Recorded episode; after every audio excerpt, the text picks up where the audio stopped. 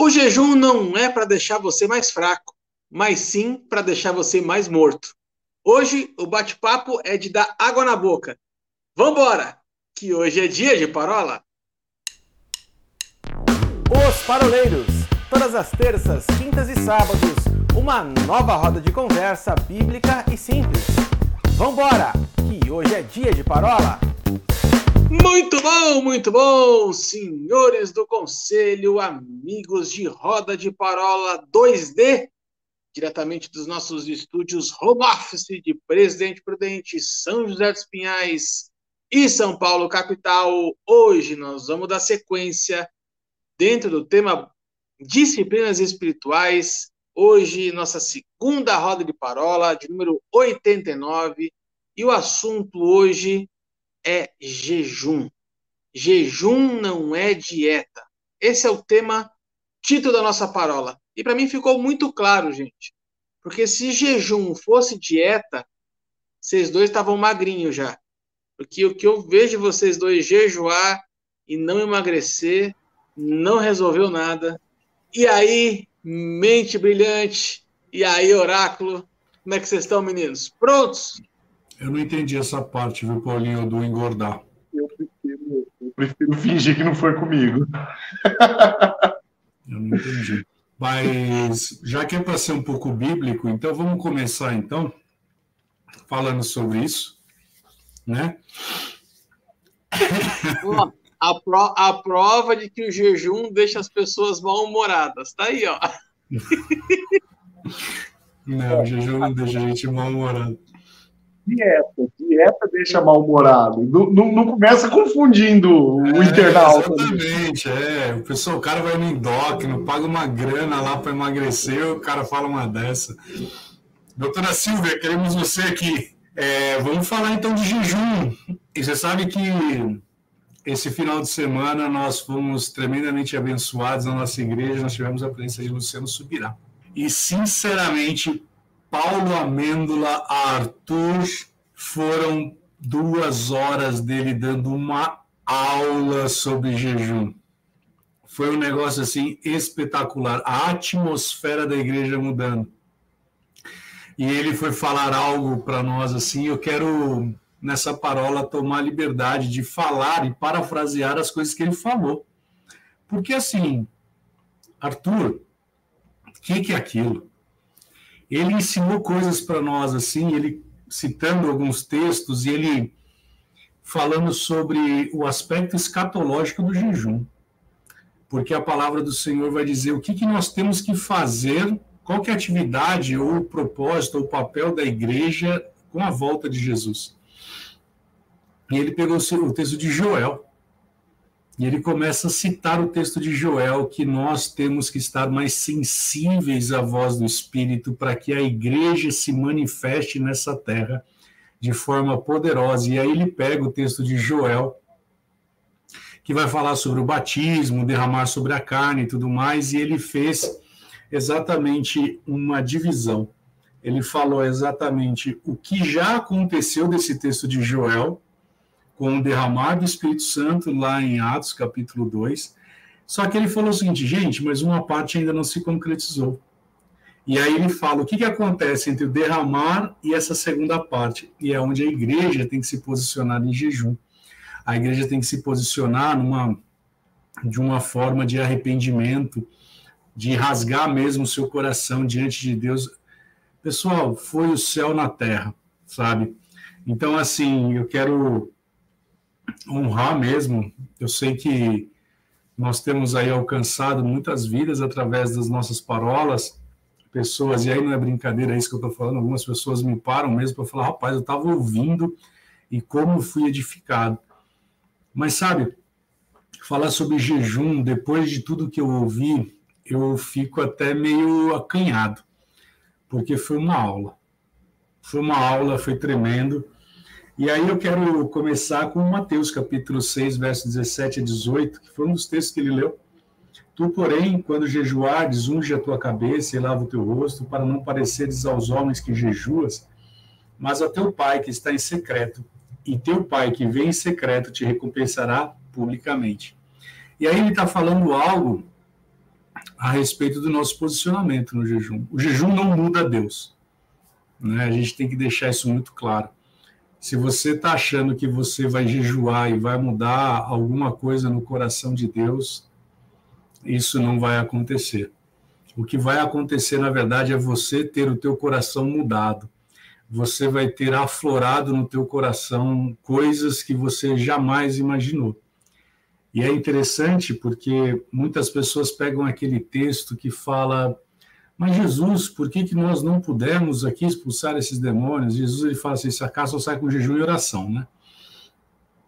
E as pessoas têm um entendimento que é o jejum que de fato teve uma força sobrenatural sobre o demônio. Na verdade, o jejum ele trouxe um, um nível de percepção discernimento de espírito em Jesus de tal forma que ele está explicando isso. Ele está falando: olha, vocês têm ferramentas e equipamentos que o Pai tem dado a vocês e vocês têm negligenciado.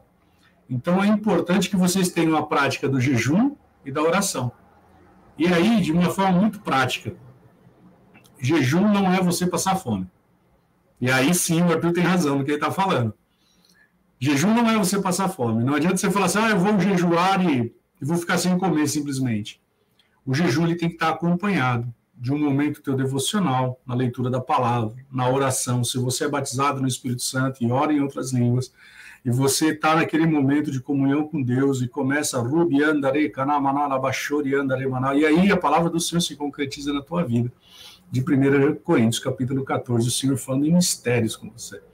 E aí você vai ver aflorando coisas que você não tinha percepção, e você vai começar a ter pela prática de jejum. Não significa que você vai ter mais autoridade. Significa que você vai ter uma percepção espiritual muito maior, mais aguçada, acurada sobre a autoridade que você já tem. Você fala desse é, é, é, dessa autoridade, né, que é conquistada mediante o jejum.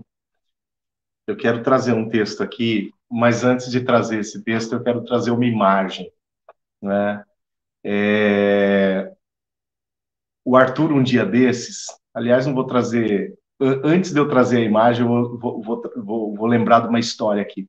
O Arthur, um dia desses, uh, mencionou que, me, me, me corrija o contexto se eu estiver errado, Arthur, mas que os seus filhos, né, a sua filha, seu filho, é, eles têm uma frase que eles aprenderam com você. Ó, tudo vai dar certo porque o pai está aqui. Fique tranquilo porque o pai está aqui, né? É, aí eu, eu, eu, eu, fico lembrando, né? E é uma frase, você me edificou muito nessa, nessa fala sua, e, e, e, eu tenho usado essa fala com o Gabriel, com a Alice também. Mas olha que interessante, é, isso me faz remeter aqueles, aquelas imagens, aquelas fotos que a gente vê na internet do filhotinho de leão com a mamãe leão atrás ou com o papai leão atrás, né? Papai enorme, o filhotinho bem pequenininho, e ninguém ousa chegar perto do filhotinho porque o papai está ali atrás dele, né? Agora presta atenção no que a palavra diz. Em Isaías, capítulo 58, ali a partir do verso 5, diz: Seria este o jejum que eu escolheria? Que o homem um dia aflija a sua alma, que incline a sua cabeça como junco, que estenda debaixo é, e estenda debaixo de si saco e cinza, chamarias tu a isso jejum e dia aprazível ao Senhor? Só fazendo aqui um, um parêntese, quando fala do afligir a alma, está falando do passar fome mesmo, tá?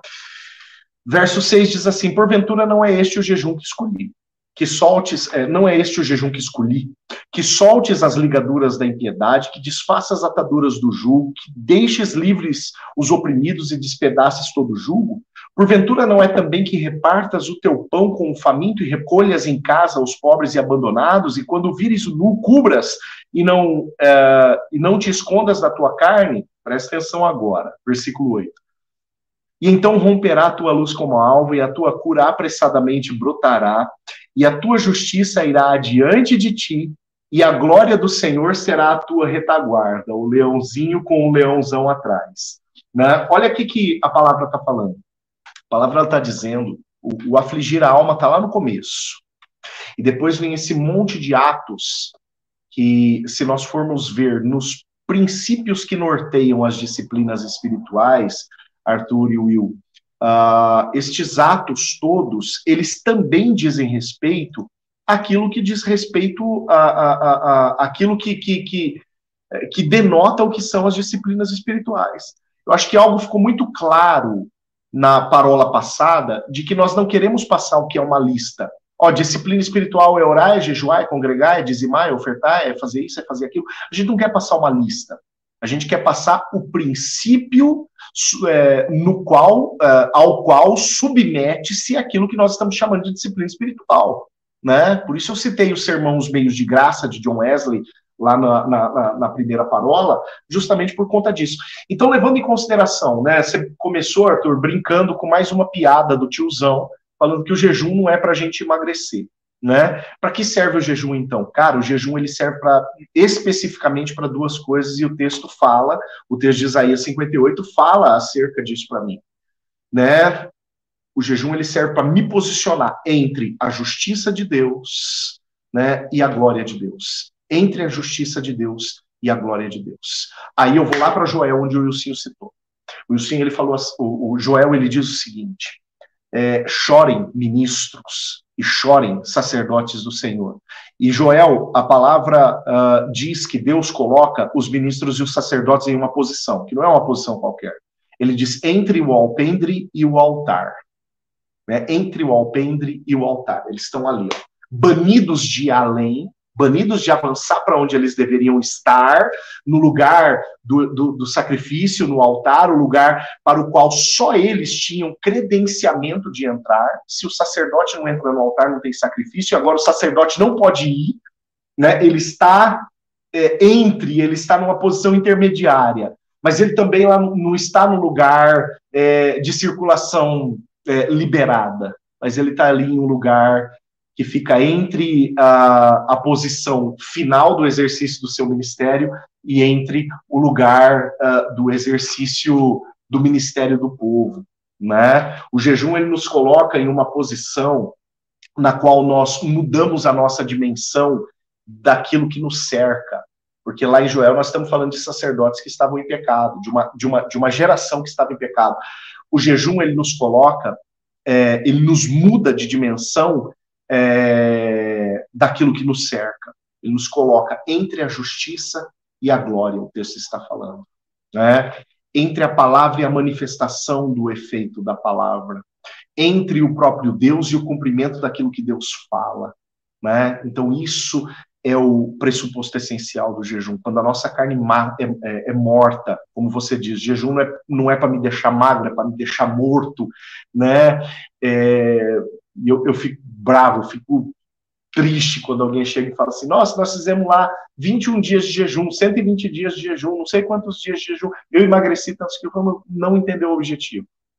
Não é quantos quilos você perdeu, mas quão, quão mais próximo de Deus você está, quão mais bem posicionado no Senhor você está. E tem um outro aspecto, uh, Arthur e Will, que eu gostaria de destacar em referência ao jejum, eu falei de consagração ontem, inclusive, né? Nós estamos gravando numa segunda-feira para quem acompanha os paroleiros, então quando eu me refiro a ontem, eu estou falando do culto de domingo, né? Aqui na igreja uh, a qual eu pastorei. Uh, eu falei acerca de consagração, dentre outros, dentre outros assuntos. Né? E tocando na questão da consagração, levando em consideração ali Atos capítulo 14, quando a palavra diz que uh, com jejuns separaram, né, presbíteros, Paulo, Barnabé separaram presbíteros para plantar esses presbíteros nas igrejas sobre o povo que havia crido uh, na pregação de Paulo e Barnabé.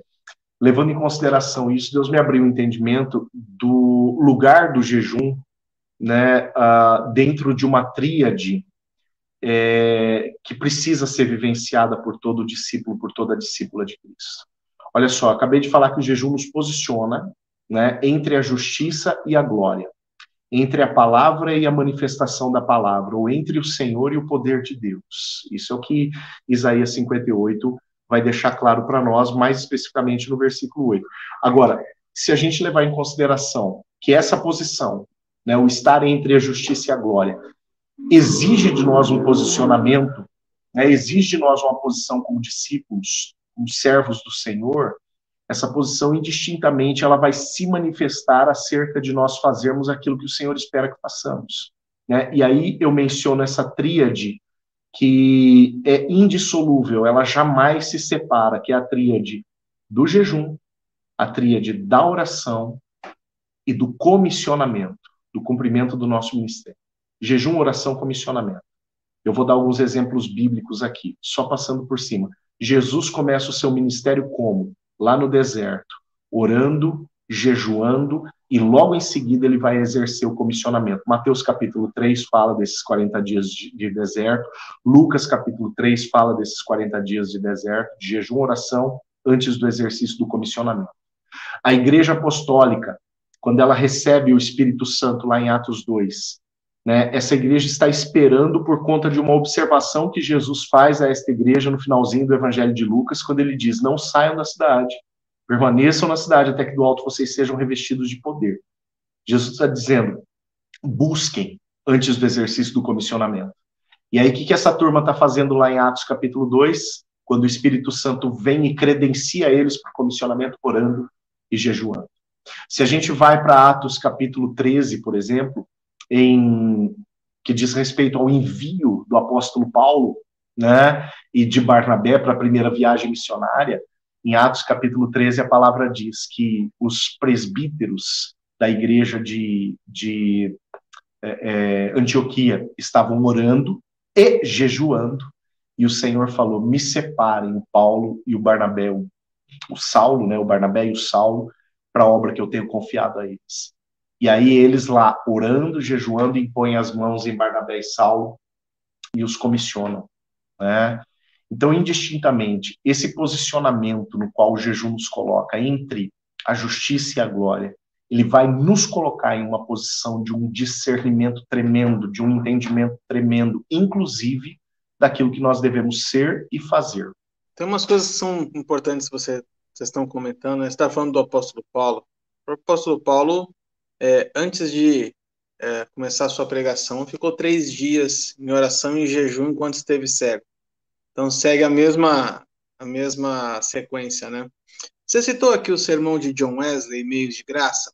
Para você que está nos acompanhando aí, é, tanto pelo YouTube, como pelo Instagram, pelo, como pelo Facebook, e também em podcast no Spotify, é, no dia de hoje, é, eu postei no nosso, na nossa página no Facebook o sermão na íntegra Meios de Graça de John Wesley. Sermão de número 16, está lá, consegui na, uma fonte confiável. Ele é um pouquinho extenso, dá mais ou menos umas 10 páginas de Word, tá? Então eu fiz um Ctrl-C, Ctrl-V dentro da nossa página do Facebook. Se você ficou curioso, dá uma passadinha lá depois e acompanhe esse sermão que vai ficar bem bacana. Uma das coisas que eu quero destacar a respeito do jejum é... eu, eu, fiz aquela brincadeira do, do do, do Crescer para Morrer, mas eu peguei isso das suas lives lá, das disciplinas espirituais que você fez na tua igreja, pô, você falou exatamente essa frase, e eu achei, assim, de uma grande sacada. Você podia ser publicitário, inclusive, cara. Tem umas frases bem legais. Mas é, eu vejo o principal objetivo do jejum, se a gente pode dizer assim, né? É realmente mortificar a carne. Mortificar a carne. Lembrando que a gente é, falou algumas palavras atrás é a respeito do homem tricotômico, né? Corpo, alma e espírito. Então, o jejum ele serve para mortificar a nossa carne, aquietar a nossa alma, para que o nosso espírito possa se conectar é, de uma forma mais ampla. Então, o jejum ele tem essa capacidade de abraçar o ser humano como um todo, né? E eu acho que um dos grandes desafios aqui do jejum, cara, tudo isso aí, eu, eu, brinco, eu brinquei a questão de ficar mal-humorado, que eu particularmente, e aí o momento confissão do tiozão, é, eu fico extremamente mal-humorado quando eu fico privado de comida. É, e o que para mim funciona muito na questão do jejum é o exercício do domínio próprio. Porque numa, num tempo como nós estamos hoje, né, e hoje eu falo aqui de últimos 20 anos talvez, onde a gente desconta toda a nossa ansiedade na comida, né? privar-se de comida é, vai muito além de uma necessidade fisiológica de não se alimentar. é uma briga muito maior com a alma, talvez, do que com o próprio estômago, né? Então, é, é, é bem delicada essa questão do, do, do, jejum. A gente vê muitas pessoas, às vezes, se confundindo a respeito de dieta, e é uma coisa que eu quero contar para vocês que sempre me incomodou, não é de hoje, é, quando o jejum é trazido por uma questão religiosa, é, um ato ritualístico, né? E eu, eu mesmo já presenciei situações como essa, meninos. De assim, a igreja, segunda-feira, a igreja anuncia que nós vamos começar um jejum coletivo. 40 dias de jejum a igreja inteira. Aí os crentes o que que faz? Vai no domingo na churrascaria e come até o rim entortar, até o pâncreas virar do avesso, né, para compensar os 40 dias que as pessoas vão ficar sem comer. Alguma coisa que vocês percebem com relação, por exemplo, ao carnaval? Não, a relação é boa. A relação é boa. É, é a, a, expectativa pela quarta-feira de cinzas, né?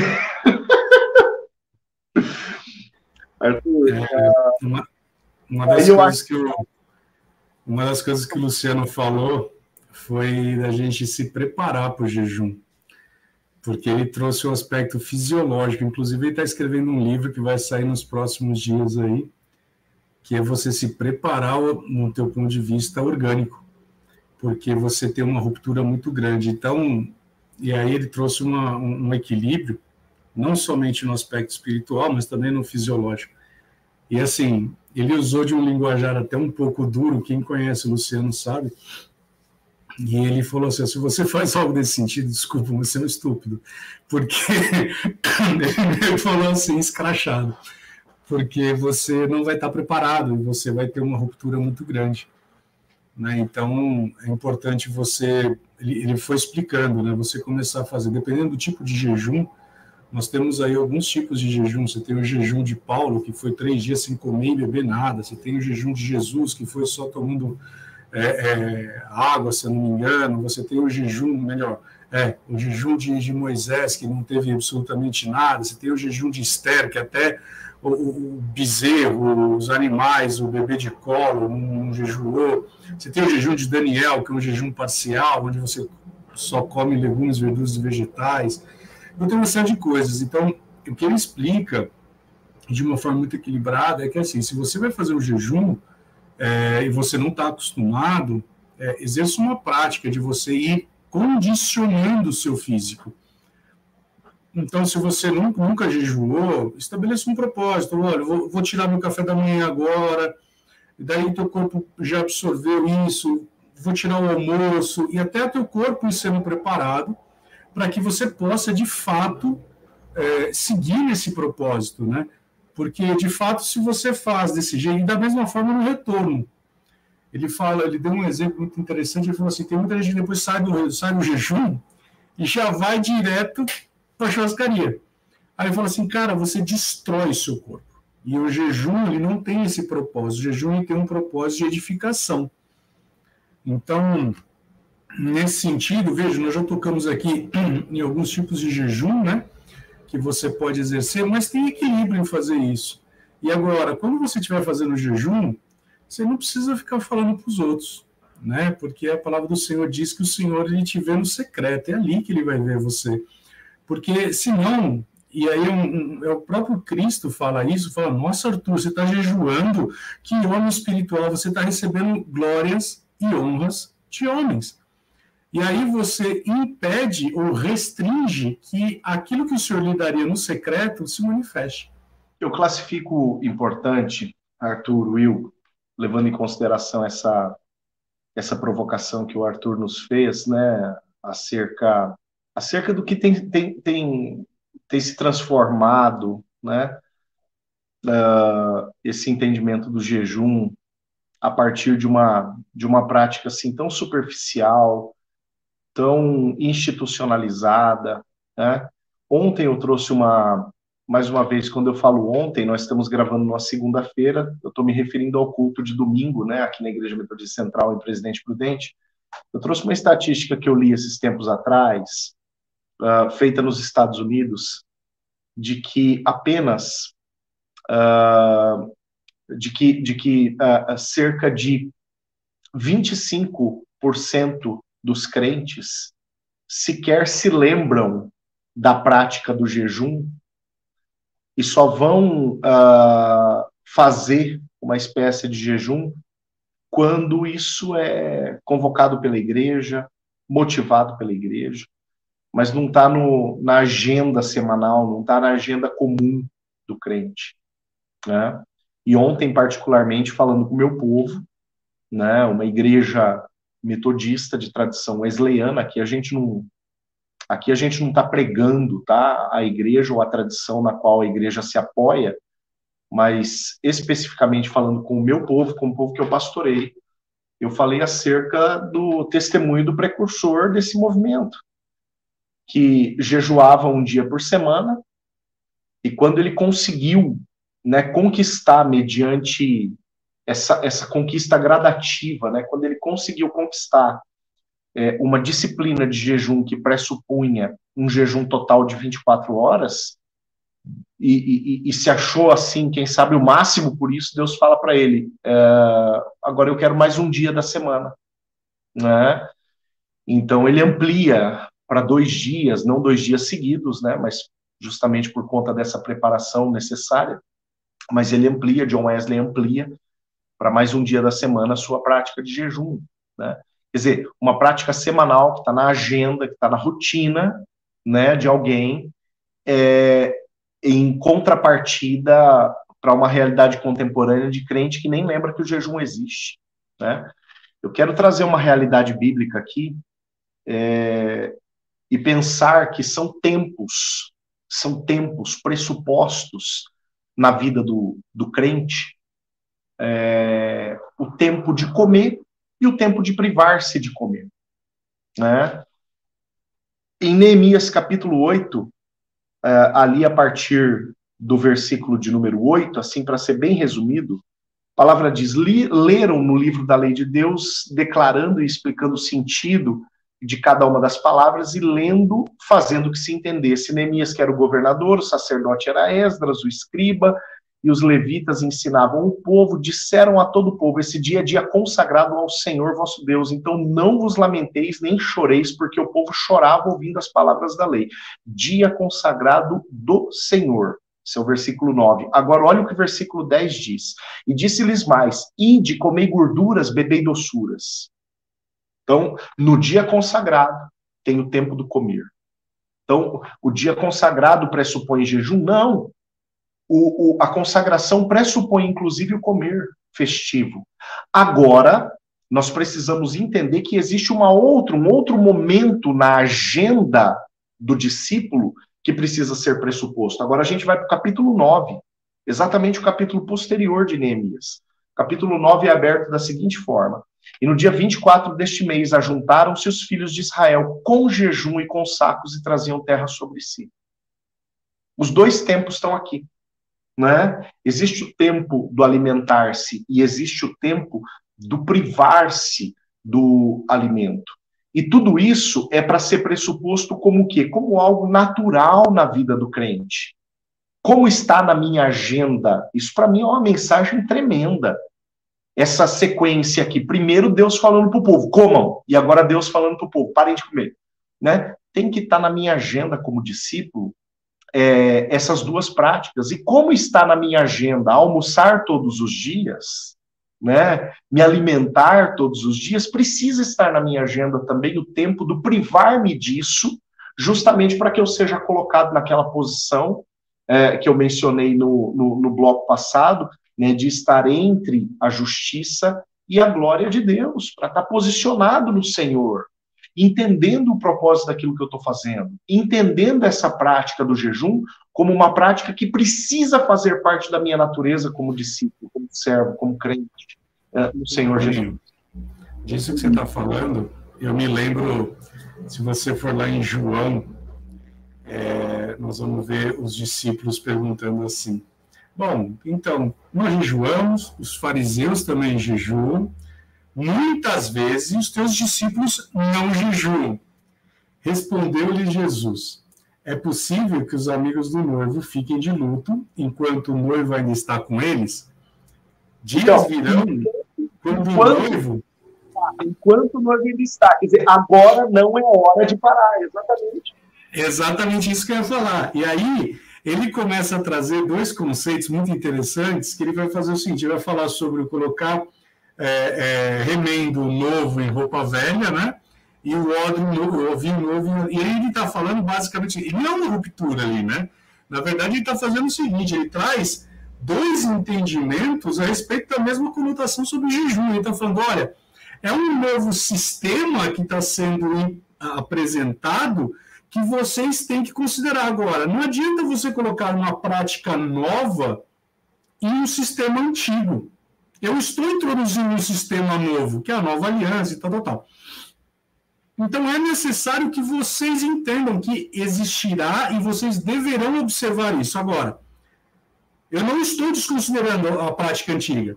Eu só estou falando para você que quando você vier com um sistema novo, com a nova temática, com a nova aliança, vocês têm que observar esse preceito. Então, olha, vocês vão ter que jejuar. Até que, e aí ele tem um aspecto profético escatológico, que é a igreja precisa, a gente volta naquele texto de Joel, né? A igreja precisa, nesse período em que estiver ansiando, anelando, né? Maranata, ó, vem Senhor Jesus, chamando, invocando o Senhor para voltar, ele vai ter que estar numa prática de jejum. Até que? Até quando? Até quando Cristo ele vier para buscar a igreja. Então é, é, muito isso, muito sábio isso que você falou, porque é bíblico, viu, gente? O Paulinho ele fala coisas que são da Bíblia. Isso que ele falou é da Bíblia, e está ali, entendeu?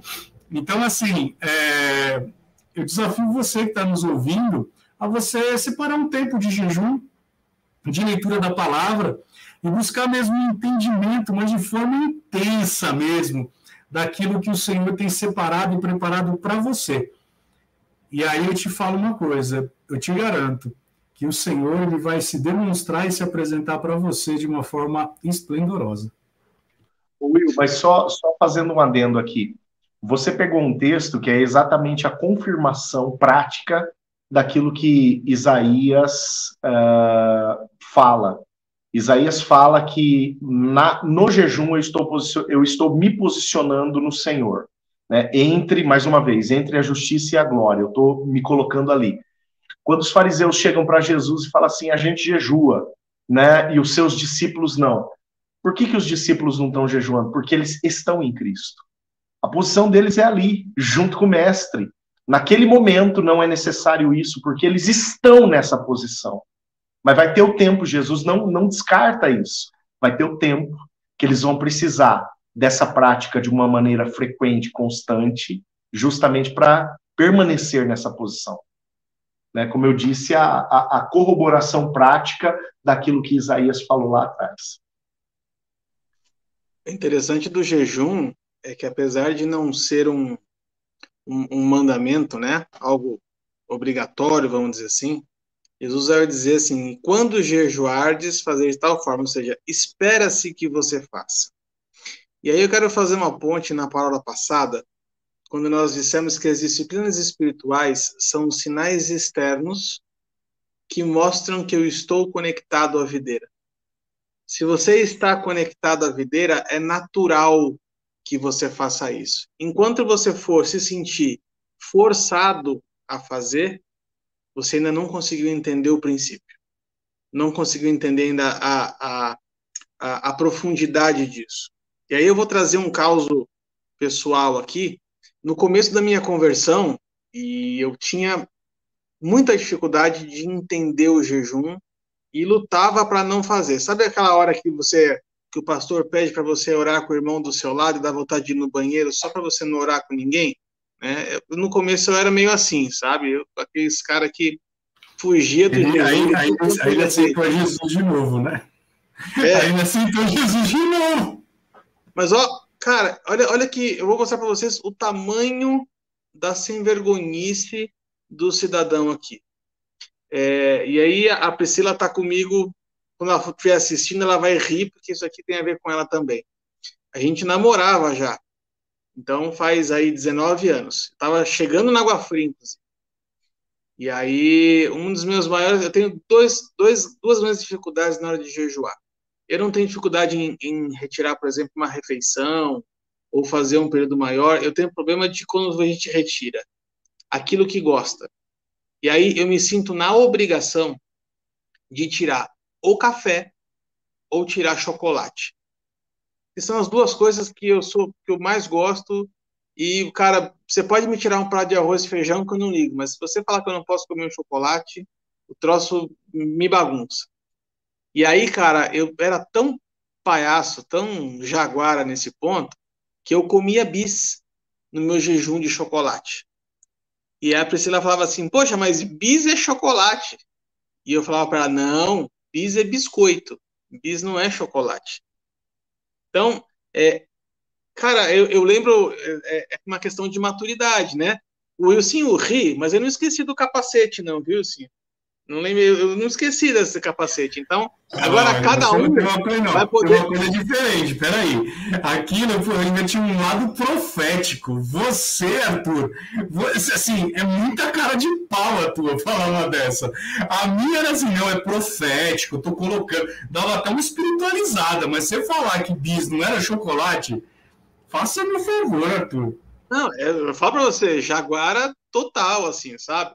Mas o que, que é isso? É a falta de entendimento. É você fazer o jejum como um mero ritual, porque está todo mundo fazendo, então você se sente na obrigação de fazer, porque você não quer ser o cara de fora, né? Mas são situações. Eu quis contar essa história porque ela é engraçada e mostra o quão fora a gente pode estar do propósito se a gente não conseguir entender a profundidade do jejum. Meninos, vamos fazer um jejum até a parola 100 ou não? E vai. Não, Rapaz, você viu como ele falou rápido? Não? Você viu? Não, mas eu tenho uma justificativa. Eu tenho uma justificativa. Nesses três blocos, né? A gente não parou para comer. A gente não parou para comer. Nesses três blocos que nós estamos gravando aqui, gente. Olha tá bom, tá bom, Paulinho. Essa desculpa foi boa. Só falta você falar assim, pô, nós estamos há, três, há uma semana sem comer. Não, e você pode ver, cara, de cada seis postagens no Instagram do Paulinho, cinco é churrasco com Tavares na sala. De coé. É que eu tenho, eu tenho vergonha de postar todos.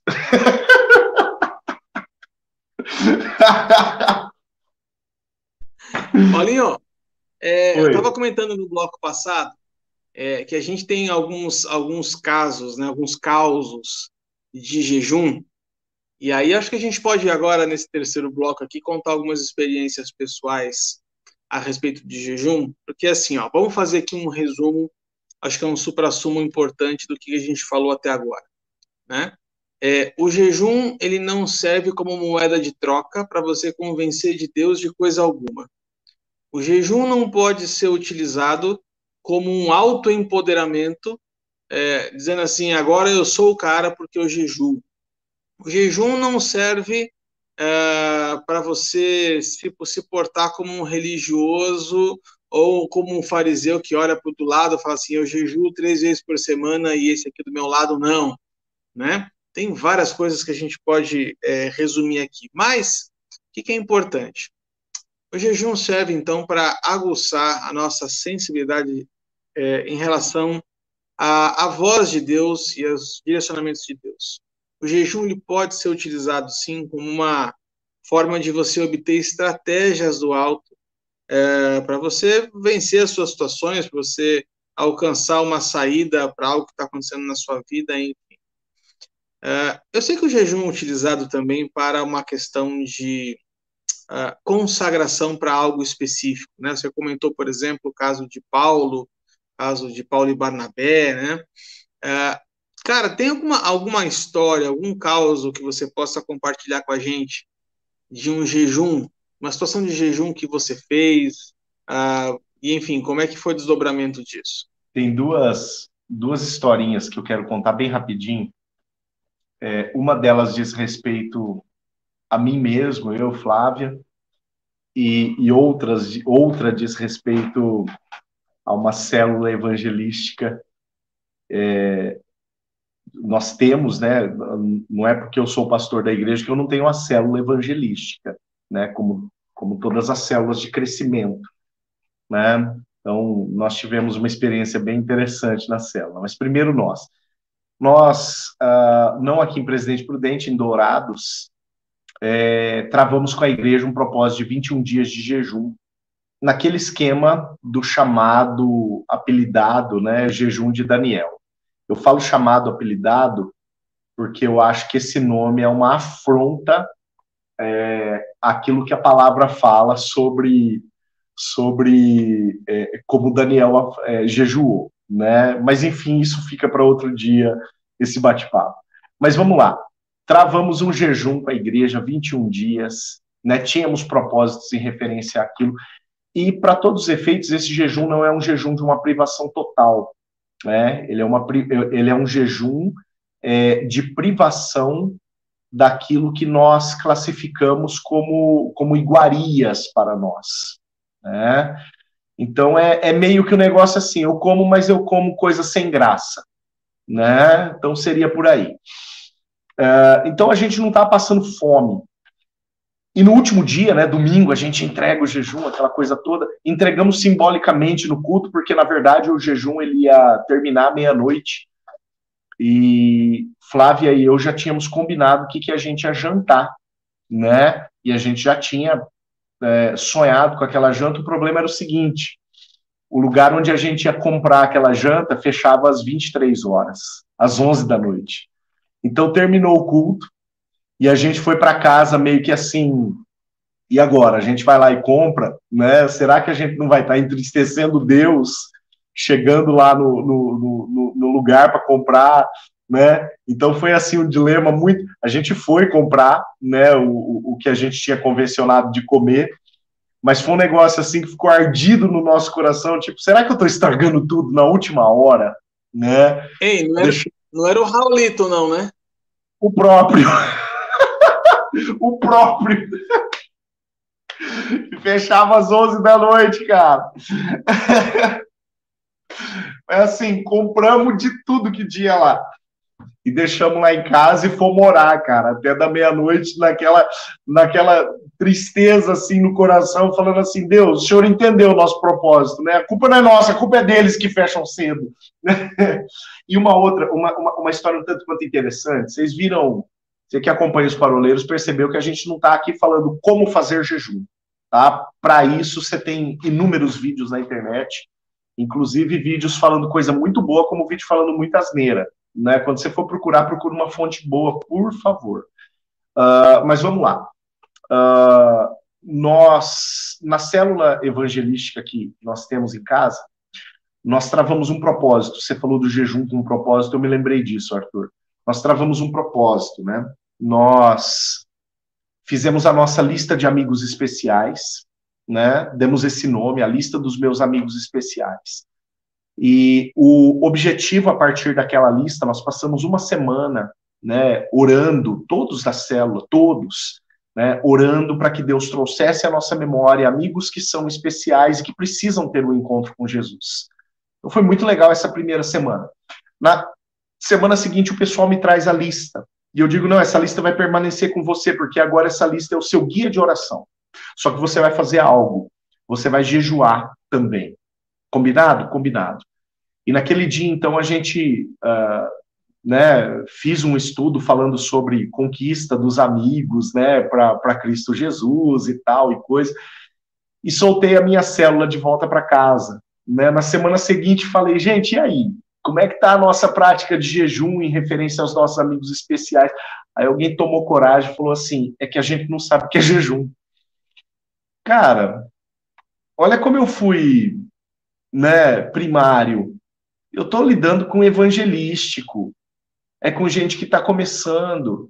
Então a gente precisa entender que, de fato, nós precisamos, é, é, como, como falamos lá no início, discernir o princípio, né, discernir o que rege a prática antes de uh, colocar é, a ação em prática. Se eu não discernir o princípio, eu não vou é, é, fazer funcionar. Naquele dia, naquela hora, eu falei assim: eu preciso estudar jejum com a minha turma antes de qualquer coisa. E naquele dia mesmo, comecei a partir de alguns textos bíblicos dizer: gente, me perdoe, eu vou explicar para vocês o que precisa ser feito. Né? E aí a partir da palavra fomos entender o jejum. Então são dois causos assim rapidinhos que eu julgo que servem para nossa edificação. É, no meu caso, é, toma aquele é, texto que diz que quando jejuares, né, para que a gente não fique demonstrando aos outros. Foi logo na minha conversão e fui fazer o jejum de Daniel. E aí eu estava fazendo jejum e tudo mais. A minha mãe, ela naquela ocasião, ela não tinha o discernimento correto a respeito. E eu estava bem naquele fogo selvagem. E nessa ocasião ela ligou para uma amiga da minha, uma amiga dela. E ela falou assim: "Olha, não sei o que está acontecendo com esse menino. Ele entrou para essa igreja aí agora. Vamos fazer ele fala, eu estava naquele fogo selvagem, pressupondo que a gente sabe o que é isso, né? Aí. Ó, quem conhece o Wilson de 2003, 2004, 2005 sabe o que tá falando. É, e aí, não que o fogo tenha apagado, não é isso, só entrou no equilíbrio, né? E aí, o que, que aconteceu? Tá domado, tá domado. É. E aí, a... essa amiga da minha mãe, ela, não, pode deixar, Marisa, vou falar com teu filho. E ela me liga. Ela fala assim: Oi, sim, tudo bem? Vem tudo. Você tá fazendo jejum de Daniel? Eu falei: Nossa, cara, um negócio espiritual mesmo. Até a mulher tá me ligando aqui já sabendo. Eu falei: O que aconteceu? Né? Ela falou assim: Não, porque eu acho que você tá indo muito. de uma forma muito dura em cima das coisas e tal. Fica um pouco mais tranquilo e tal. E, e, foi interessante isso, porque foi nessa situação que a minha mãe ela começou a entender algumas coisas de dessas disciplinas espirituais, né? E por outro lado, também para mim serviu para que, de fato, trouxesse um pouco de equilíbrio quando da prática dessa, dessa disciplina. Então, é, essa fala do fogo selvagem é a fala de um apóstolo que ele diz assim: mais vale alguém com fogo selvagem com nenhum fogo, né? E aí, assim, nessa ocasião, eu estava com tanto fogo, tanto fogo, tanto fogo, que eu não estava tendo equilíbrio. Então o fogo se alastrou de tal forma e fez alguns danos. Né? Quando na verdade a gente precisa ter sim o fogo controlado. Né? O que é o fogo controlado? Significa que eu não estou dando vazão ao espírito? Não. Significa você ter o discernimento correto de como tratar e manusear a unção e o poder de Deus através da sua vida. Né? Eu me lembro que numa das práticas de jejum, os quem controla o fogo é o próprio espírito. É, não, não, mas é eu ia dar um exemplo, né? Quando você põe fogo no canavial, aquele fogo ele é controlado, né? Ele, o, a pessoa sabe onde vai pôr o fogo, mas o fogo se alastra.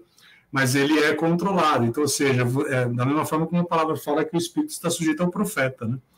E eu me recordo que muitas vezes o Senhor trazendo algumas revelações, trazendo alguns entendimentos a respeito da vida de algumas pessoas e tudo mais, e eu, sem qualquer maturidade, sem não aulas inocentes, chegava e já lá e falava, né? E aí, através do jejum, a gente aprende também a ter domínio próprio. Não igual o Arthur, que saiu comendo o seu bis, dizendo que era só uma bolacha waffle, né? mas o, o, o equilíbrio correto a respeito disso. É desse jeito, cara. Ó, eu, eu lembro, Will, eu lembro até quando a gente se conheceu, Velho, eu tinha uma raiva quando você começava com esses negócios de jejum, porque eu perdi a conta de quantos jejum de Daniel você fez, perdi as contas de quantas vezes eu chamei você para ir em casa para gente comer uma pizza e você falava assim, tô de jejum. Mas foi, cara, é, eu, eu, falando agora, brincadeiras à parte, né? Uma coisa que eu sempre admirei, cara, essa tua capacidade de buscar a face de Deus por meio de, de, de jejum e de oração, cara. É uma coisa que realmente inspira, tá? É, já algumas vezes eu, eu tento ir na mesma pegada que você, não consegui ainda. É, ainda tenho bastante dificuldade com essa, com essa parte, mas é, acho que o que fica de lição de tudo isso é, é, o que o Paulinho disse, né? A gente não quer ficar dando regra para você que está nos acompanhando, você que está nos vendo, porque o jejum não é regra. O jejum é um desejo do coração. O jejum é algo que você vai acabar escolhendo fazer espontaneamente porque o desejo de você ver a face de Deus é muito maior, é muito grande. Então, aqueles que buscam a face de Deus, que buscam a direção do Espírito, essas pessoas elas se embrenham, né, se dedicam à questão do jejum é, de uma forma muito mais intensa. Né? E uma, uma outra coisa que eu vi também já, e eu quero compartilhar com vocês, é a questão, a questão do jejum coletivo. Acho que todos vocês já, já participaram de algum movimento de jejum coletivo na igreja de vocês, né? Paulinho fez os 120 dias de consagração no ano passado, é, o Wilson, o Vira e Mexe também está fazendo movimentos. Lá na minha igreja a gente faz dois movimentos por ano de jejum comunitário. É, e é realmente incrível, gente. É incrível como a atmosfera, o ambiente muda quando as pessoas elas se unem num mesmo propósito. Eu gosto muito do Paulinho, uma frase do Paulinho, quando ele fala assim, que quando as pessoas se reúnem na igreja, Deus não vê um culto, ele vê vários cultos individuais. Olhando do céu, são centenas de altares acesos ao mesmo tempo. Na prática do jejum não é diferente.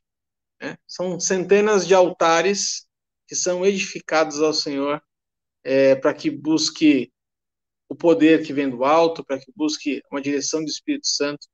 Então, para você que está nos acompanhando aqui, a gente quer deixar essa palavra de incentivo para você.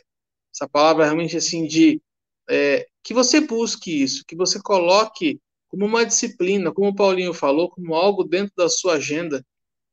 Se você tem dificuldade de fazer isso e não consegue fazer uma vez por semana, comece com uma vez por mês, depois você passa para duas vezes por mês. Mas o que é mais importante, gente? O jejum é um voto que você faz. E a Bíblia fala que Deus não se agrada de voto de todo. Então, se você fez um voto de fazer um jejum, seja ele de um dia, de três, de 21, de 40, seja qual for o jejum, leve-o a sério, faça até o fim, que Deus não se agrada, não se agrada de voto de tolo. Meninos, vocês querem fazer mais algum comentário antes da gente encerrar essa super roda de parola 89 sobre jejum? Eu só quero deixar uma frase aqui que me deixou marcado. Estou é, fazendo um monte de propaganda aqui do Luciano, né? mas é que me impactou muito essa conferência que nós tivemos e a ministração dele. Ele falou o seguinte: jejum é a prática de alguém que tem fome de Deus. E eu acho legal, Arthur, você tocar na questão do voto. Né, o texto que você citou, ele aparece por três vezes na Bíblia, né, quando a palavra fala sobre o voto de tolo. Né? Ele vai aparecer, se não me engano, duas vezes em Deuteronômio e ele vai aparecer lá em Eclesiastes capítulo 5, versículo 4. Quando a Deus fizeres um voto, não tardes em cumpri-lo, porque o Senhor certamente requererá o teu voto de ti, e ele não se agrada do voto de tolos. É melhor que não votes do que que não cumpras, né? A palavra estabelece. Então, por isso é importante a gente entender o que estamos fazendo né? A gente entender o princípio que determina o jejum, o passo anterior da prática, né? Porque saber onde a prática vai nos levar é muito atraente. Saber que o jejum vai nos levar a um lugar de consagração, a um lugar de, é, de um nível de revelação mais profundo, né? Saber que o jejum vai me levar a um lugar de entendimento, a um lugar de cura, tudo isso é muito bom. Agora, entender o que rege o pressuposto essencial do jejum, né? o que é um pressuposto essencial do jejum, aliás, né? o que rege essa prática, isso é essencial. E isso, mais uma vez, né, ajuntando aqui com as informações da, para, da parola passada, uh, para qualquer prática espiritual, para qualquer disciplina espiritu espiritual, é, o entendimento essencial é o do porquê. A gente se apega no para quê. Né? E quando a gente se apega no para quê, a gente está se apegando no endereço errado. É por que, que eu estou fazendo isso? Né? Qual o, o, o princípio que é, no qual o Senhor legisla acerca disso, para que eu possa me mover da maneira da maneira correta. E legal demais essa frase do, do Luciano Subirá, Will a prática de quem tem fome de Deus. Ele fala dos fominha, né? O Luciano que fala dos fominhas. Isso daqui é para é para fominha. Se o cara não for fominha, Esse ele não vai pegar. Já, já, fui muito fominha de evento dele aqui. Muito fominha. Bom, vamos chegar então ao final desta parola de número 89, a segunda dentro do tema disciplinas espirituais. Se esse conteúdo foi relevante, foi bacana para você, faz o seguinte, compartilha com todos os seus amigos, compartilha com seus parentes, com seus colegas de trabalho. O que a gente quer é que a palavra de Deus alcance o maior número de pessoas possível. E com isso, para isso, a gente conta com você. Semana que vem nós vamos estar de volta com mais uma roda de parola sobre disciplinas espirituais, dessa vez falando sobre a importância do congregar. Semana que vem o papo vai ser legal também, gente. Um abraço, fiquem com Deus aí e até mais. Tchau, tchau.